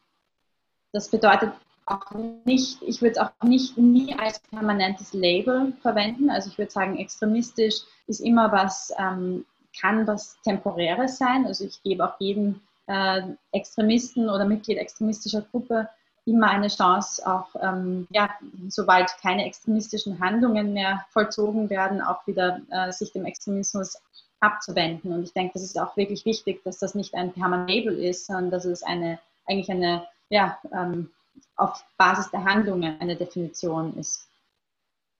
In Deutschland gibt es ja einen starken extremismus-theoretischen Diskurs, der auch ganz stark dazu dient, linke Politik zu diskreditieren. Und ähm, es, also weil dann immer oft einfach äh, linke und rechte Positionen verglichen werden und gesagt wird, äh, Linksextremismus in Anführungszeichen ist genauso schlimm wie Rechtsextremismus. Ich fand es in Ihrem Buch interessant, äh, nur von einer einzigen Person, die sich selbst als linksradikal beschreibt, zu lesen. Und die erscheint eher als eine positive Figur, nämlich ein, wenn ich das richtig in Erinnerung habe, Whitehead-Hacker. Ähm, mhm. Woran liegt das?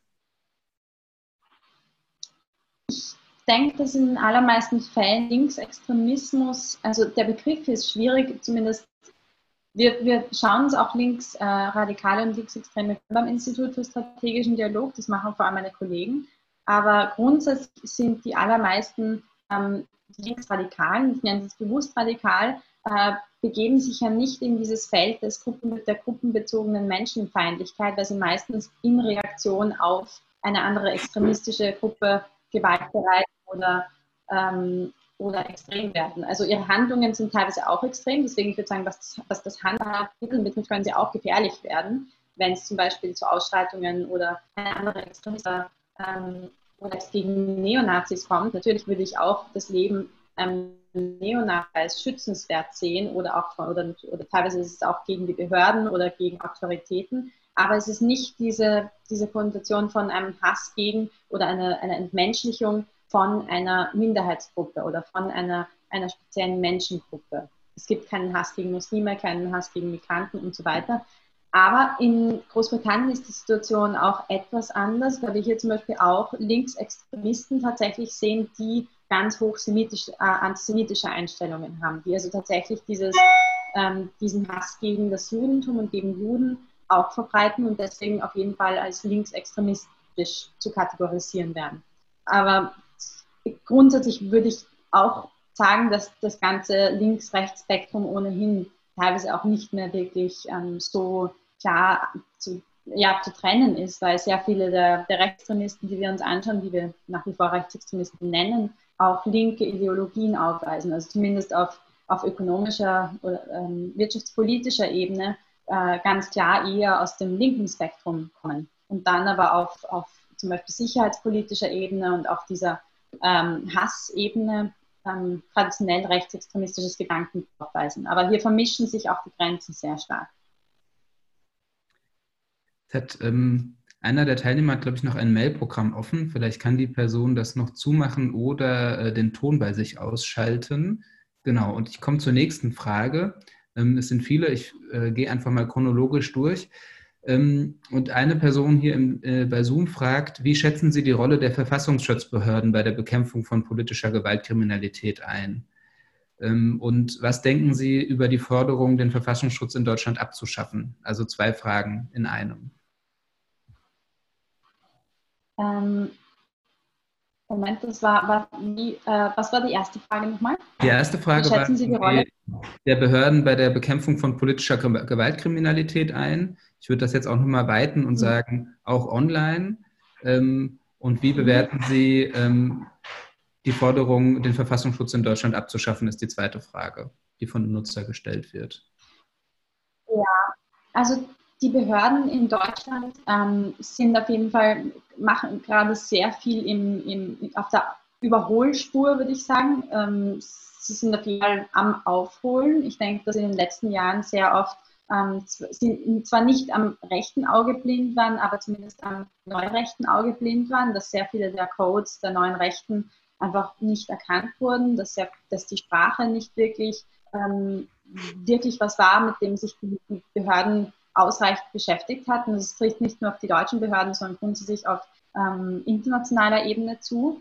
Dass es hier einfach, ein, dass es hier einfach ein, eine große zeitliche Verzögerung gab und sehr lange noch immer mit, dem, äh, mit Rechtsextremismus umgegangen wurde, als wären wir noch in den 1990er Jahren. Und nach, vor allem nach den, den Terroranschlägen, also schon nach 9-11, Anfang der 2000er, wurde einfach, wurden Ressourcen gelagert, auf, um wirklich sich fast exklusiv auf Dschihadismus zu, äh, zu konzentrieren. Und das hat dazu geführt, dass es hier eine große Lücke und sehr viel Aufholbedarf bei Rechtsextremismus gab. Und dann natürlich auch mit dem IS und, und Al-Qaida, äh, vor allem auch mit dem IS und den Anschlägen äh, in den letzten Jahren, wo einfach sehr viel an Ressourcen da hineingeflossen ist, ohne wirklich die rechtsextremistische Seite weiter zu verfolgen. Und das ist aber jetzt in den letzten ein, zwei Jahren, denke ich, sind, ähm, hat sich hier sehr vieles verändert. Also ausgehend von natürlich äh, Vorfällen wie dem Mord an Walter Lücke, aber auch davor schon die unterschiedlichsten Fälle, zum Beispiel eben Christchurch, war auf jeden Fall auf internationaler Ebene ein Wendepunkt.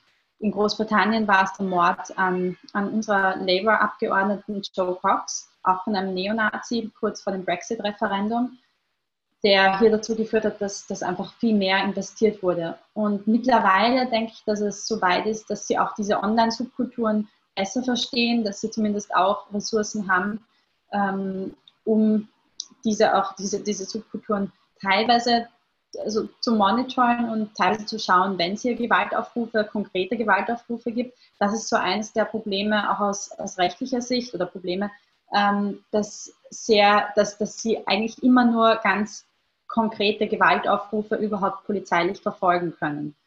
Das bedeutet, dass jede Art von abstrakten Gewaltaufruf, und das macht natürlich gerade die neue Rechte und die Alt-Right machen das sehr oft sehr ähm, in sehr verschleierter Art und Weise oder teilweise auch in, in satirischer Art und Weise, das zu Gewalt aufrufen, dass das nicht weiter verfolgt wird. Und äh, grundsätzlich, dass, es, dass wir ein Muster sehen, dass leider immer dann erst reagiert wird, wenn wirklich was passiert. Und das gab es auch auf dschihadistischer Seite, dass es sehr lange unterschätzt wurde und ähm, zwischen 9-11 und, und äh, dem IS es eine Zeit gab, wo man davon ausgegangen ist, es ist, äh, der IS ist oder Dschihadismus ist, ist tot, es gibt ihn nicht mehr, wir können uns äh, zurücklehnen. Und ähnliche Sorge habe ich auch auf rechtsextremer Seite, dass es, wenn ähm, wenn es nicht ständig Anlass dazu gibt, dass dann ähm, es irgendwann abschleift und das Interesse schwindet. Und ich denke, das können wir uns nicht leisten, weil äh, ja, weil die Gefahrenlage nach wie vor dieselbe ist, wenn nicht sogar höher. Und vor allem jetzt mit dem ganzen Corona-Virus, ähm, äh, mit, mit der Krise, die hier zusätzlich noch hinzukommt, äh, hinzukommt, also sowohl die Gesundheitskrise als auch die Wirtschaftskrise, auf jeden Fall was ist, wo, wo wir auch in der Vergangenheit gesehen haben, mit jeder Krise, die wir erleben und vor allem große Gesundheitskrisen äh, oder große Wirtschaftskrisen führen sehr oft zu, zu, zu erhöhtem Antisemitismus, zu Verschwörungstheorien und zu Hass gegen Minderheiten. Die nächste Frage bezieht sich ähm, auf den Anfang unseres Gesprächs und auf Ihr erstes Buch, ähm, Wut, was ähm, Islamisten und Neonazis verbindet. Was, äh, und die Frage ist, wie würden Sie das erklären? Was verbindet diese beiden Gruppen und sind sie zwei Seiten derselben Medaille? Ja, genau.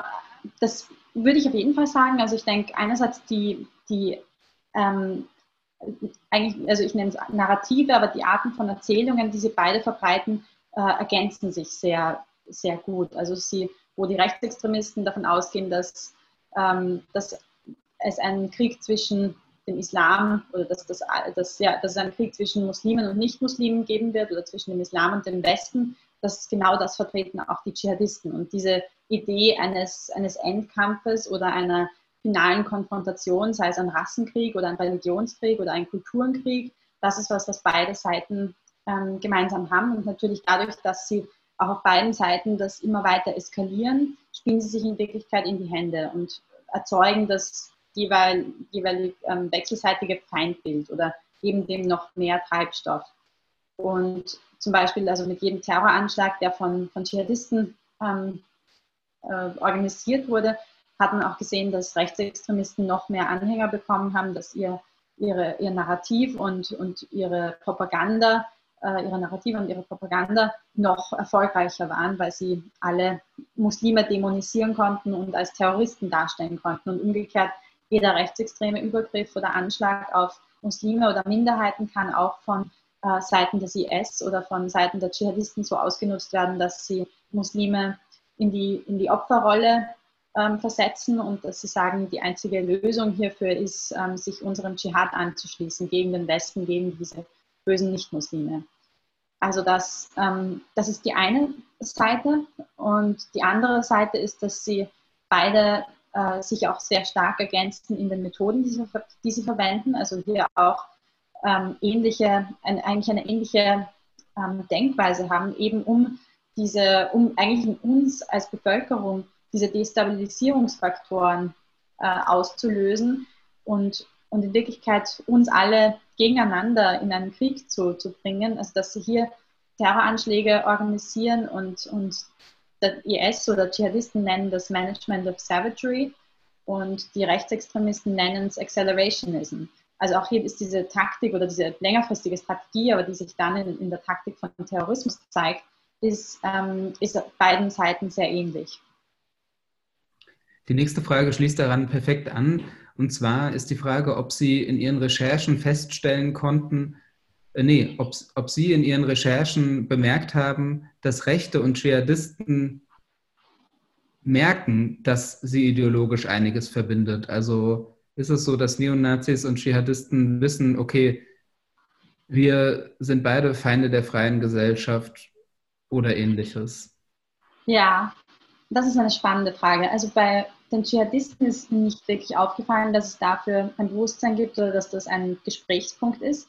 Aber bei Rechtsextremisten teilweise auf jeden Fall. Also in manchen Gruppen, die haben sich sogar äh, IS-Propaganda angeschaut und haben sie zum Beispiel imitiert, haben auch ähm, die Begriffe vom, vom Dschihadismus verwendet und umfunktioniert, um zum Beispiel haben sie dann von einem, von einem äh, weißen von einem weißen Dschihad gesprochen oder auch von einer weißen Scharia und haben das wirklich, also haben sich Inspiration geholt, sowohl was die Propaganda betrifft und was den Wortschatz betrifft, als auch teilweise was die Taktiken betrifft. Ähm, und haben zum Beispiel, und ich würde auch sagen, dass, dass dieses Livestreaming, das der Christchurch-Attentäter gemacht hat, in Wirklichkeit auch eine Art der Inspiration von, von Dschihadisten ist.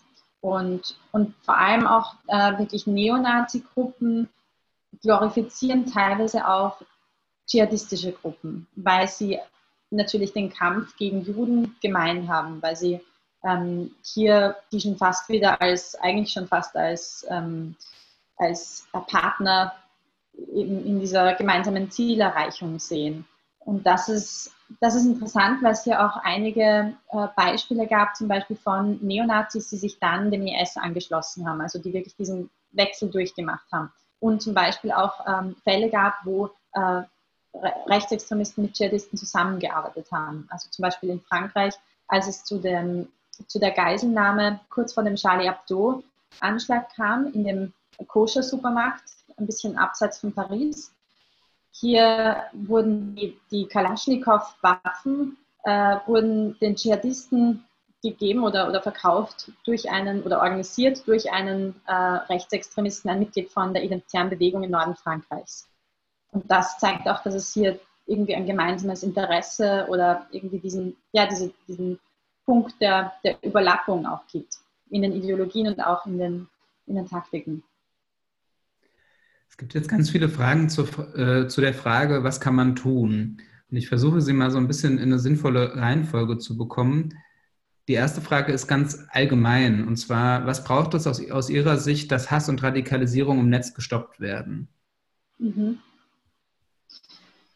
Ich denke, also ich habe es vorhin schon kurz erwähnt, aber ich denke, es braucht auf jeden Fall zum einen ähm, ein umfangreicheres Gesetz, das äh, nicht wie das NetzDG sich nur auf die großen Plattformen bezieht, sondern wirklich auch diese kleineren mit einbezieht. Das geht mit, mit einigen Komplikationen einher, das ist mir bewusst. Also vor allem, weil viele dieser kleinen Plattformen nicht die notwendigen Ressourcen haben, nicht genug, äh, auch nicht, nicht genug, ähm, ja, überhaupt teilweise Sprachenkenntnisse haben, um zum Beispiel im deutschsprachigen Bereich zu wissen, was ist jetzt ein extremistischer Inhalt, äh, was ist jetzt ein, ein gewaltvoller Inhalt, der entfernt werden muss.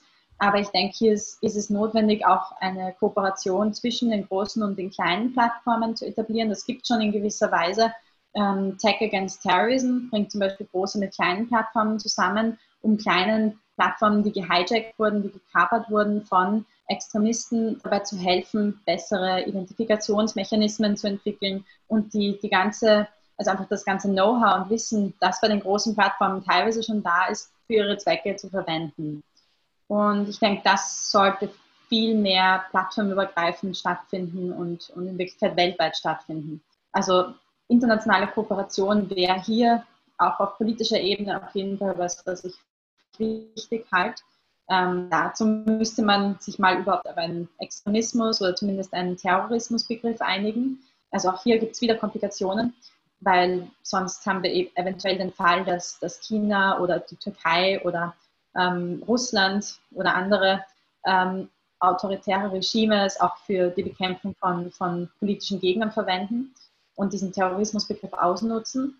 Aber ähm, internationale Zusammenarbeit, denke ich, ist, ist absolut notwendig, weil auch jetzt, wenn, selbst wenn in Deutschland was entfernt wird oder nicht erlaubt ist, kann man mit einem VPN, äh, mit einem VPN oder mit, äh, mit anderen Methoden immer das Problem umgehen und kann in Wirklichkeit weiterhin teilweise die Inhalte aufrufen, die nach wie vor in den USA legal sind. Und auch die meisten der Tech-Plattformen sitzen natürlich in den USA.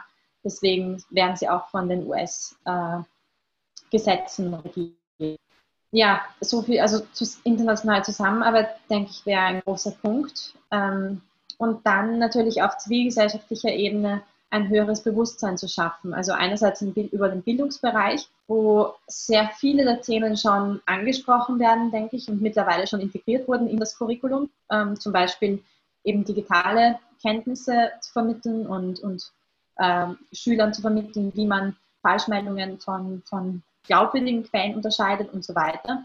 Aber viele Themen werden auch kommen, denke ich, noch zu kurz. Also gerade auch dieses Thema, was macht das Internet und was machen diese neuen Online-Welten mit uns als Individuen, mit uns als Gruppen, mit uns als Gesellschaft? Wie verändert das unsere Identität? Was ähm, und wie können, kann das auch ausgenutzt werden von extremistischen Gruppen? Das ist was, was noch nicht wirklich stattfindet, denke ich. Und zum Beispiel auch jetzt hochaktuell mit Corona, äh, Verschwörungstheorien. Auch hier und das übrigens betrifft es natürlich nicht nur die jüngsten Generationen, sondern durchaus auch ältere Generationen. Also ich bin auch dafür, dass es nicht nur im schulischen Kontext, sondern auch vielleicht in anderen Formaten stattfindet. Aber Verschwörungstheorien nicht notwendigerweise die spezifischen Verschwörungstheorien zu erwähnen, äh, weil es auch zu noch mehr Neugierde, noch mehr Interesse für diese Verschwörungstheorie führen kann und so eher kontraproduktiv sein kann, aber zumindest die Muster, über die Muster aufzuklären, die alle Verschwörungstheorien gemeinsam haben und ähm, hier einfach ein Bewusstsein dafür zu schaffen, ja, wie ähm, Menschen oder die Ängste von Menschen ausgebeutet werden können von Verschwörungstheoretikern oder radikalen Akteuren im Netz. Sie beschreiben ja auch so einen Sozialisierungsprozess, der im Netz stattfindet und daran schließt die nächste Frage an. Und zwar ist es eine Frage nach Präventionsarbeit. Also wie könnte man zum Beispiel in der Klasse Präventionsarbeit machen, die verhindert, dass Menschen sich im Internet insofern sozialisieren, als dass sie radikale Inhalte teilen und radikalen Inhalten folgen. Und die Frage ist relativ konkret und zwar lautet sie, wie sollte eine Prävention von Radikalisierung im Netz für Schülerinnen im Klassenverband aussehen und wie nicht? Hm. Gute Frage. Sie sind, keine Pädagogin, aber vielleicht haben Sie ja Tipps, ähm, wo man sich noch informieren könnte. Ja, also ich denke, ähm, ähnlich wie das, was ich gerade zu Verschwörungstheorien gesagt habe, ist es wichtig, denke ich, dass man es allgemein hält und eher auf die Muster der Radikalisierungsstufen hinweist, als jetzt, ähm, als jetzt ganz konkret auszuführen, was jetzt die, der große Austausch ist oder was äh, bestimmte Ideologien sind. Weil es, denke ich, eben, also teilweise auch ähm, kontraproduktiv sein kann. Und natürlich Schüler und Schülerinnen teilweise noch neugieriger werden und vielleicht überhaupt dann erst recht googeln und, und ähm, zu diesen Inhalten kommen. Aber, und das Verbot natürlich auch immer eine gewisse Art der, der Anziehungskraft hat, vor allem bei Schülern. Äh, aber ich denke, ähm, ja, auf jeden Fall vorzuwarnen, was im, und, und vielleicht auch zu zeigen, wie ähm, die Algorithmen teilweise ausgetrickst werden, wie, wie die Algorithmen überhaupt funktionieren und wie, ähm, wie, auch, die, wie auch unterschiedliche Plattformen äh, verwendet werden von extremistischen Gruppen, also wie auch diese Radikalisierungskampagnen aussehen, wie man sowas erkennt, wie man zum Beispiel auch eine Hasskampagne erkennt und ähm, wie man das hinterfragen sollte, wenn man, wenn man auf so einen Inhalt kommt oder was man dann machen sollte in so einer Situation. Ich denke, das sind Fragen, die auf jeden Fall den Schüler, äh, denke ich, schon auch im, im frühen Alter durchaus aus, ausgesetzt werden können. Aber natürlich andere Fragen, die vielleicht dann erst später äh, relevant werden. Also gerade sowas wie, wenn jemand Computerspiele spielt, in diesen Subkulturen vielleicht schon auch davor zu warnen. Aber das betrifft nicht nur Computerspiel-Subkulturen, das betrifft auch andere Subkulturen, ähm, selbst Anime oder, oder eigentlich in Wirklichkeit alle Netzkulturen, die irgendwie einen Überlappungsbereich mit Rechtsextremismus oder anderen Formen von Extremismus haben, hier ähm, davor zu warnen, dass sobald ein Hobby ähm, politisch ausgenutzt wird oder irgendwie eine, eine Art oder irgendwie es zu politischen Gesprächen kommt in einer eigentlichen Hobbygruppe, die nichts mit Politik zu tun hat, dass man da wachsam werden sollte oder zumindest das kritisch sehen sollte. Und eventuell, dass das ein, ein Signal sein könnte, dass jemand versucht, einen zu radikalisieren. Weil das ist auch das Problem, auch in diesen, in, in den Troll-Communities, ähm, die ursprünglich eben auf Freudschein waren, die komplett unpolitisch waren und wo es eher darum gegangen ist, Grenzen zu überschreiten, Spaß zu haben, schon irgendwie lustige Memes zu produzieren, teilweise auch vielleicht nicht ganz politisch korrekte Memes. Aber wenn, sobald das verbunden wird mit klaren ideologischen ähm, Ansätzen, denke ich, sollte das auf jeden Fall auch bei Schülern schon ähm, die Warnsignale auslösen. Und was, was ich vorhin nicht erwähnt habe bei den, ähm, bei den Online, äh, bei, bei dem, was, was ich denke, was auch online noch getan werden sollte, ist, ähm, dass ich denke, dass es viel mehr Interventionsprogramme auch für den Online-Raum geben sollte. Also dass auch eben in solchen eher Nischen-Ecken vom Internet und, und teilweise auch natürlich auf den großen Plattformen, dass es hier Intervention und Deradikalisierungsprojekte geben sollte, so wie wir es auch im Offline-Raum haben, wenn wir sehen, dass sich jemand radikalisiert, dass es hier vielleicht sogar anonym am Anfang zu einem ersten Gespräch kommen kann, das dann auch offline fortgesetzt werden kann. Aber wir haben hier auch ein Pilotprojekt beim ähm, Institut für strategischen Dialog gemacht und haben zum Beispiel mit Menschen, also mit äh, Psychologen, Psychologinnen und auch Aussteigern aus der Szene zusammengearbeitet und Menschen, die öffentlich oder äh, zum Beispiel hassvolle Inhalte oder gewaltvolle Inhalte, extreme Inhalte geteilt haben, angeschrieben über Facebook Messenger und haben eine, ein erstes Interventionsprogramm mit denen gestartet. Und auch Menschen, die Mitglied von öffentlich extremen Facebook-Gruppen waren. Und das hat auf jeden Fall äh, sehr gut funktioniert und wir haben insgesamt ähm, relativ gute äh, ja, Ergebnisse hier auch schon erzielt. Die Studie ist auch online zu finden, wenn es jemanden interessiert. Das heißt, dass Leute dann, die sich online schon oder online im Radikalisierungsprozess waren, ausgestiegen sind, in Anführungszeichen. Genau. Und es ist natürlich, braucht das auch ähm, teilweise natürlich auch sehr viel Zeit. Also es äh, ist natürlich ein Prozess, genauso wie offline die Radikalisierungsprogramme teilweise Monate dauern.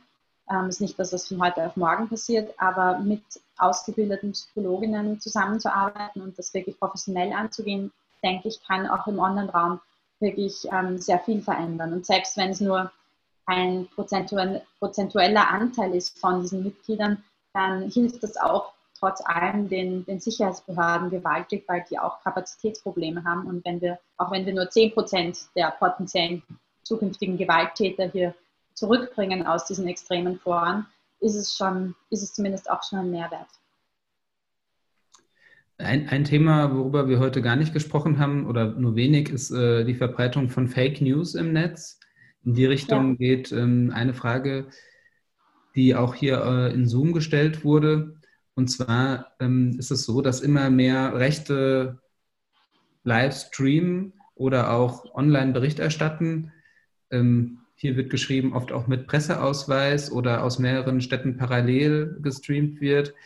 Was würden Sie sagen, kann man gegen die Verbreitung von, die Person nennt es suggestiven Journalismus tun? Und ich würde es ergänzen und fragen, was kann man auch gegen die Verbreitung von Fake News tun? Ja, das ist auch wirklich schwierig. Also vor allem, weil natürlich wir mittlerweile in ganz Europa und auch im deutschsprachigen Raum schon richtig große Netzwerke von suggestiven Journalismus und auch ähm, teilweise sind es dann auch, ähm, ich nenne es teilweise hyper-biased äh, News-Sites oder hyperpolitisierte oder polarisierte ähm, Seiten, ja, News-Seiten, und, und alternative Newsseiten einfach haben, die teilweise eben auch Falschmeldungen, teilweise zur Hälfte richtige Meldungen und teilweise Verschwörungsinhalte verbreiten. Ähm, aber das ist wirklich schon so eine schon, schon so ein zusammengewachsenes Netzwerk, das auch in sich relativ gut funktioniert, dass ich denke, dass es schwierig ist, dass, ähm, da jetzt eine direkte Lösung zu haben. Ich denke, weil das natürlich auch an die, an die Frage der Meinungsfreiheit geht. Also ich denke, dass ein, ein gut organisiertes ähm, Fakten-Check-Netzwerk ganz, ganz wichtig ist und es gibt es ähm, in Deutschland auch, auch schon zu einem gewissen Grad, aber natürlich wollen wir auch nicht, dass diese Seiten noch mehr Aufmerksamkeit bekommen. Nur leider bis jetzt, ich denke, Coronavirus hat gezeigt, wie gut äh, Facebook und die großen Plattformen und Twitter eigentlich, wie schnell sie eigentlich falsche Inhalte entfernen könnten und das auch zu anderen Themen ähm, hier entfernen könnten, auch wenn es nicht darum geht, ein falsches Heilmittel ähm, zu propagieren, wie zum Beispiel ähm, ja, Desinfektionsmittel, äh, sich im Mund zu gefährlich ist, wo Twitter zum Glück sehr schnell eingegriffen hat ähm, und, auch, und auch die anderen großen Plattformen, aber dass es hier auch bei anderen potenziell gefährlichen oder falschen äh, Meldungen und, und falschen Nachrichten ähm, schneller zu zumindest Depriorisierung in den Algorithmen kommen könnte oder zu einer kompletten Entfernung, wenn es wirklich, äh, wirklich demokratiegefährdend oder wenn es wirklich ähm, gefährlich ist für, für Menschen, dann, das denke ich ja, hat Coronavirus gezeigt, dass es auf jeden Fall viel schneller und effektiver stattfinden könnte. Das ist der eine Weg. Der andere Weg ist natürlich wieder über Bildung, ähm, dass diese Netzwerke nicht in, die nächsten in den nächsten Generationen eventuell noch mehr Aufmerksamkeit finden und noch mehr Glaubwürdigkeit ähm, bekommen. Und ja, aber es ist, es ist diese Kettenreaktion von, man sieht auch, wenn sie zum Beispiel, ähm, ich habe das auch im Buch teilweise ausgeführt, also äh, das ist schon fast, ich, hab, ich bezeichne es als Medienkriege, ähm, wo sie gegen die Mainstream-Medien vorgehen, aber dass sie, wenn sie eine Story haben, das sieht man auch, dass die recycelt wird von Tichys Einblick über junge Freiheit, über ähm, diese ganzen alternativen Plattformen und oder alternativen News ähm, Webseiten, die das dann teilen, wo man ganz genau merkt, dass, dass, ja, dass das eine Eigendynamik angenommen hat, die ähm, mittlerweile wahrscheinlich schon ein, ein sehr äh, machtvolles Netzwerk darstellt. Und teilweise ähm, geht das dann auch weiter auf internationaler Ebene, also wo auch dann zum Beispiel äh, die Verschwörungstheoretiker-Netzwerke in den USA wieder eine Rolle spielen oder die rechtsextremen ähm, oder rechtsradikalen und, oder zumindest äh, ja, suggestiven journalistischen Seiten äh, eine Rolle spielen. Ja, Sie haben gesagt, äh, eine machtvolle, ein machtvolles Netzwerk von rechten Akteuren sowohl offline als auch online, die äh, in der Verbreitung von Fake News aktiv sind. Ich würde sagen, was auch dagegen natürlich gestärkt werden muss, ist eine demokratische Öffentlichkeit, sind hm. Menschen, die eben wahrheitsgemäß und nach journalistischen Kriterien berichten. Und natürlich ist es auch wichtig, dass diese Akteure weiter unter Beobachtung stehen, und zwar auch von Menschen wie Ihnen, die sich undercover einschleusen und dann das, was im Darknet oder auch äh, sozusagen in geschlossenen Gruppen diskutiert wird, öffentlich machen und dabei, dafür, damit ein Bewusstsein schaffen dafür, was im Netz passiert. Und ich bedanke mich erstmal bei Ihnen, dass Sie uns Ihr Wissen darüber heute äh, mit uns geteilt haben, dass Sie sich eine Stunde oder anderthalb Stunden Zeit genommen haben, das Thema mit uns zu diskutieren. Und da jetzt keine Fragen mehr kommen, würde ich noch mal kurz Werbung für Ihr Buch machen. Ich halte es noch mal in die Kamera. Radikalisierungsmaschinen. Es ist ein sehr spannendes Buch. Es liest sich stellenweise auch äh, wie ein Krimi, ist trotzdem inhaltlich sehr spannend. Ich habe auch nochmal den Link in den Chat geschickt und kann es auf jeden Fall sehr empfehlen. Und ja, ich bedanke mich bei Ihnen und ähm, was ich Sie gerne zum Schluss noch fragen würde, wäre, Sie haben jetzt zwei Bücher geschrieben. Wie geht es weiter bei Ihnen? An was forschen Sie und äh, wann können wir mit dem nächsten Buch rechnen? Ähm, ja, also das nächste Buch, ich glaube, es dauert noch ein bisschen, aber im Moment forsche ich vor allem zu dem Thema, ähm, was das Internet mit uns, mit unseren Identitäten, mit uns als Menschen macht. Also vor allem diese Identitätstransformationsprozesse und wie sie in unterschiedlichen Subkulturen stattfinden. Das ist so, oder das grundsätzlich das Thema Identität ist eins, das mich schon immer fasziniert hat und wo ich denke, das würde ich gerne jetzt mit dem Online-Raum verknüpfen und eventuell dann auch ähm, in der Zukunft in ein neues Buch verpacken. Aber ich denke, das, ähm, das dauert noch ein bisschen. In der Zwischenzeit arbeite ich auch natürlich an Projekten, gerade auch jetzt ähm, rund um Coronavirus, schaue ich mir an, was hier passiert. Äh, ja, was ja auch vor Verschwörungstheorien leider immer mehr in den Umlauf geraten und, ähm, und andererseits auch an anderen Projekten für ähm, Sicherheitsbehörden in Großbritannien und äh, ich habe gerade ein Projekt für die, äh, für die UNO abgeschlossen. Das heißt, wir können auch in der nächsten Zeit mit Publikationen von Ihnen rechnen. Bevor ich Sie komplett verabschiede und dann auch äh, den Chat schließe, erlaube ich mir noch kurz auf den Tuesday Talk am nächsten Dienstag aufmerksam zu machen. Äh, kommenden Dienstag spricht Deborah Feldman über ihren Roman Unorthodox und die gleichnamige Netflix-Serie. Und ich würde mich freuen, wenn wieder viele Leute zuschauen, ob hier bei Zoom oder auf YouTube. Auf beiden Plattformen ist man herzlich willkommen. Und ähm, ich danke nochmal Ihnen, Frau Ebner, für das sehr spannende Gespräch. Wünsche Ihnen alles Gute für Ihre kommende Arbeit und äh, werde Ihr nächstes Buch mit Sicherheit auch wieder lesen. Danke, das freut mich. Danke Ihnen auch. Dann ähm, nochmal vielen Dank fürs Zuhören an alle und damit schließe ich den Chat und wir beenden den Livestream und hoffentlich bis kommenden Dienstag. Ciao.